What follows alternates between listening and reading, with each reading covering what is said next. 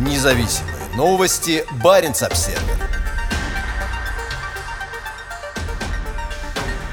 Норвежские береговая охрана и полиция наведались на роскошную яхту друга Путина. Силовики пришли с обыском на яхту «Рагнар» в порту Нарвик, недалеко от которого в марте и апреле пройдут крупномасштабные учения НАТО под руководством Норвегии. Как сообщает портал Super Yacht and Owners, суперяхта принадлежит бывшему офицеру КГБ Владимиру Строжалковскому, российскому бизнесмену, сделавшему свое состояние на посту генерального директора Норникеля, рудники и металлургические предприятия которого расположены на Таймыре и Кольском полуострове. Состояние Строжалковского оценивается в сотни миллионов долларов. Он был одним из основных акционеров Банка Кипра и другом Владимира Путина со времен службы в КГБ в Ленинграде. Первый об обыске в порту Нарвик Наркотика силами береговой охраны, полиции и таможни сообщила местная газета Fremover. Полиция предпочитает не раздувать драму, называя произошедшее стандартным физическим контролем, сообщает НРК. Это прогулочное судно, которое зашло в Нарвик. С момента его предыдущего пребывания здесь прошло много времени, и так получилось, что у нас на дежурстве были люди и ресурсы, рассказал НРК начальник одного из отделов полиции губернии Нурлан Ойстейн Рёснес. На борту не было найдено ничего необычного. Визы и паспорта у всех оказались в порядке», — добавил он. Сообщается, что Рагнар доступен для аренды за 525 тысяч евро в неделю. На яхте ледового класса, способной плавать в водах Арктики, есть 8 кают на 12 гостей.